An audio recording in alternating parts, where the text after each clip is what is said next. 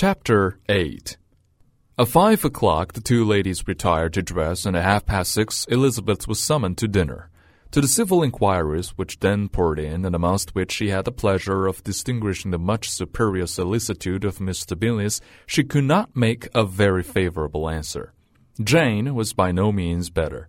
The sisters, on hearing this, repeated three or four times how much they were grieved, how shocking it was to have a bad cold, and how excessively they disliked being ill themselves, and then thought no more of the matter, and their indifference towards Jane, when not immediately before them, restored Elizabeth to the enjoyment of all her original dislike.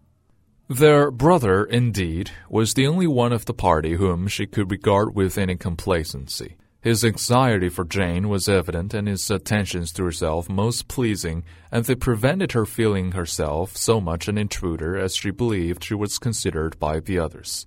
She had very little notice from any but him.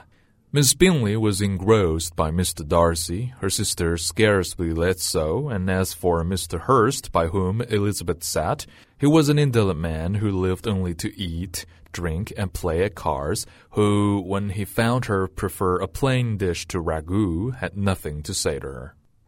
When dinner was over, she returned directly to Jane, and Miss Bingley began abusing her as soon as she was out of the room. Her manners were pronounced to be very bad indeed, a mixture of pride and impertinence. She had no conversation, no style, no taste, no beauty. Mrs. Hurst thought the same, and added, She has nothing in short to recommend her but being an excellent walker. I shall never forget her appearance this morning. She really looked almost wild. She did indeed, Louisa. I could hardly keep my countenance. Very nonsensical to come at all. Why must she be scampering about the country because her sister had a cold? Her hair so untidy, so blousy. Yes, and her petticoat. I hope you saw her petticoat, six inches deep in mud. I am absolutely certain, and the gown, which had been let down to hide it, not doing its office. Your picture must be very exact, Louisa, said Bingley. But this was all lost upon me. I thought Miss Elizabeth Bennet looked remarkably well when she came into the room this morning. Her dirty petticoat quite escaped my notice. You observed it, Mr. Darcy, I am sure, said Miss Bingley, and I am inclined to think that you would not wish to see your sister make such an exhibition. Certainly not. To walk three miles, or four miles, or five miles, or whatever it is, above her ankles in dirt and alone, quite alone. What could she mean by it?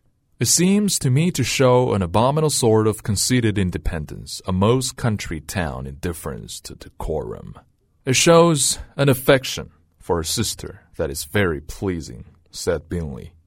I am afraid, Mr. Darcy, observed Miss Bingley in a half whisper, that this adventure has rather affected your admiration of her fine eyes.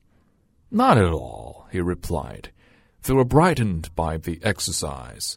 A short pause followed his speech, and Mrs. Hurst began again. I have an excessive regard for Jane Bennet. She's a very sweet girl, and I wish with all my heart she were well settled.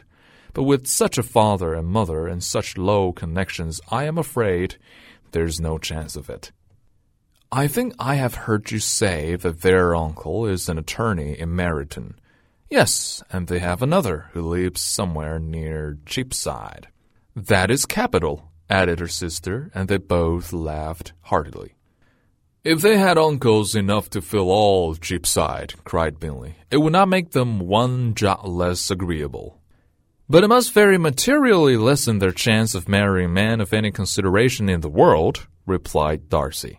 To this speech, Bingley made no answer, but his sisters gave it their hearty assent and indulged their mirth for some time at the expense of their dear friend's vulgar relations.